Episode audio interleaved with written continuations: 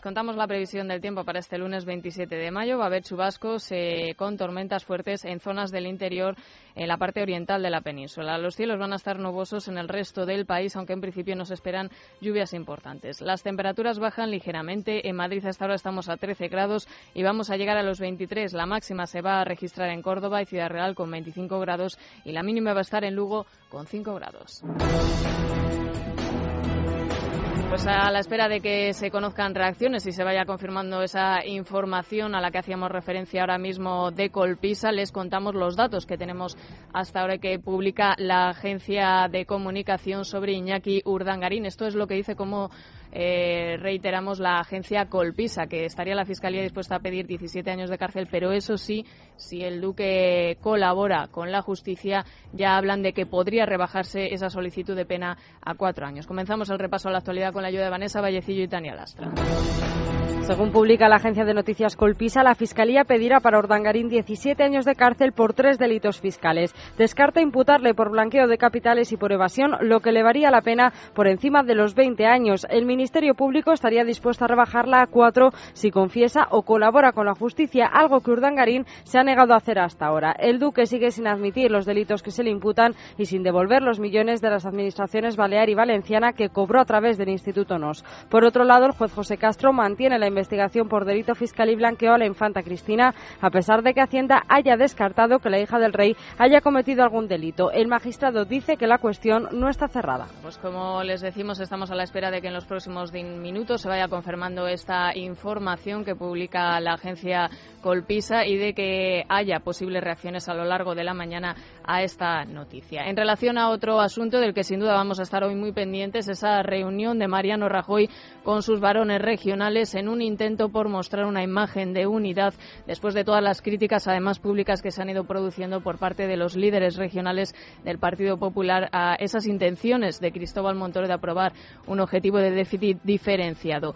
Una reunión que va a tener lugar, un almuerzo eh, esta tarde, pero antes también hay cita en Génova de Cospedal, de Santa María y también de Cristóbal Montoro con eh, los consejeros de presidencia de las comunidades autónomas. Como ven, varias reuniones que se van a mantener a lo largo de esta mañana, todo para intentar que no haya ningún tipo de desunión entre los varones regionales después de esa imagen que han estado mostrando en los últimos días. Mariano Rajoy se reúne a las 2 de la tarde en Génova con los presidentes autonómicos de su partido para negociar el déficit autonómico. Todos han confirmado su asistencia dos días antes de que Bruselas dé a conocer los objetivos de déficit para este año.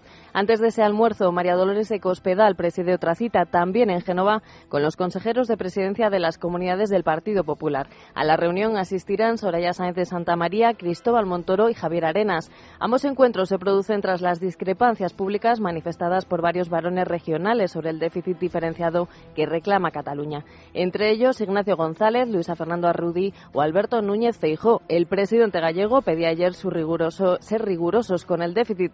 El valenciano Alberto Fabra defendía su postura de reclamar financiación y un objetivo diferenciado. Merecerá la pena en España ser rigurosos. Merecerá la pena que las comunidades autónomas seamos responsables y solidarias.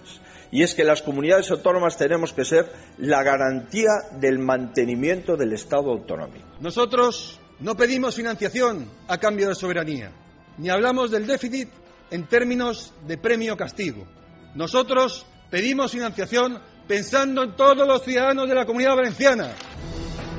Pues eh, hoy quizá después de esas citas haya varones regionales que acudan al Congreso de los Diputados en esa presentación prevista de José María Aznar del libro Biografías Políticas sobre la trayectoria de Cánovas, Maura o Silvera. No hay confirmada ninguna asistencia por parte de los ministros o cualquier miembro del Gobierno. Sí estará el presidente de las Cortes Jesús Posada y varios diputados del Partido Popular. Una cita sin duda de la que van a estar pendientes no solamente los medios de comunicación, sino también en el Partido Popular después de esas declaraciones que dejó el expresidente del Gobierno la semana pasada.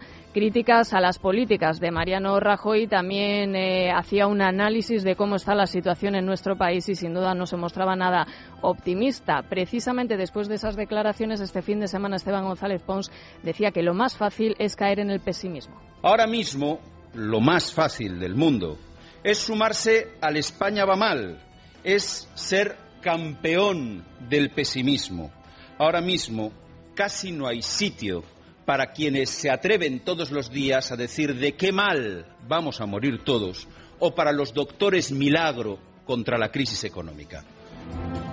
En relación a otro asunto, les ofrecemos novedades eh, en relación a esos atentados que se han estado produciendo en los últimos días en Londres y también en París.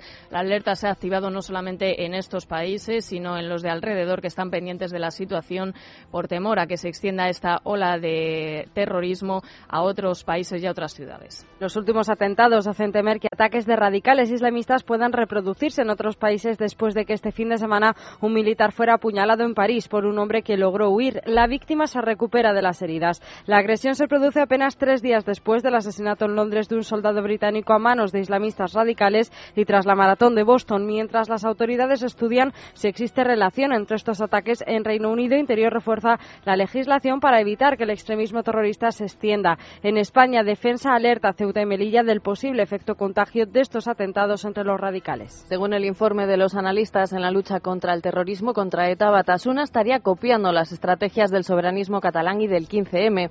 Venezuela y el movimiento bolivariano siguen siendo su gran referente en lo ideológico. Hoy los expertos internacionales se reúnen en el Palacio de Ayete para pedir a ETA que se desarme. Ante esto, el CNI aconseja a Rajoy que se mantenga firme contra ETA y alerta de que si la banda accede a un desarme, entregará solo armas antiguas que ya no usa y explosivo caducado. Seis menores han sido detenidos por fotografiar, grabar y difundir un vídeo de contenido sexual de dos niñas. Una de ellas, de 13 años, realizó la grabación en la que también participaba otra de corta edad y se lo envió a un amigo que se encargó de difundirlo entre sus contactos. Entre los arrestados se encuentra el presunto responsable de subir la grabación a YouTube y se ha identificado a otros dos menores de 14 años por reenviar las imágenes. Su difusión fue rápidamente eliminada gracias a la actuación de la policía. Una mujer de 32 años ha muerto y otras cinco personas han resultado heridas al chocar frontalmente sus dos turismos en Azagra, en Navarra. El equipo médico no ha podido reanimar a la víctima que moría prácticamente en el acto. Algunos de los heridos han quedado atrapados en el interior del automóvil y ha sido necesaria la intervención de los bomberos. No ha habido heridos graves. Según la DGT, durante el pasado fin de semana, 11 personas han perdido la vida en 10 accidentes mortales. 6 y 41 minutos, una hora menos en Canarias. Vamos ya con el resumen de prensa.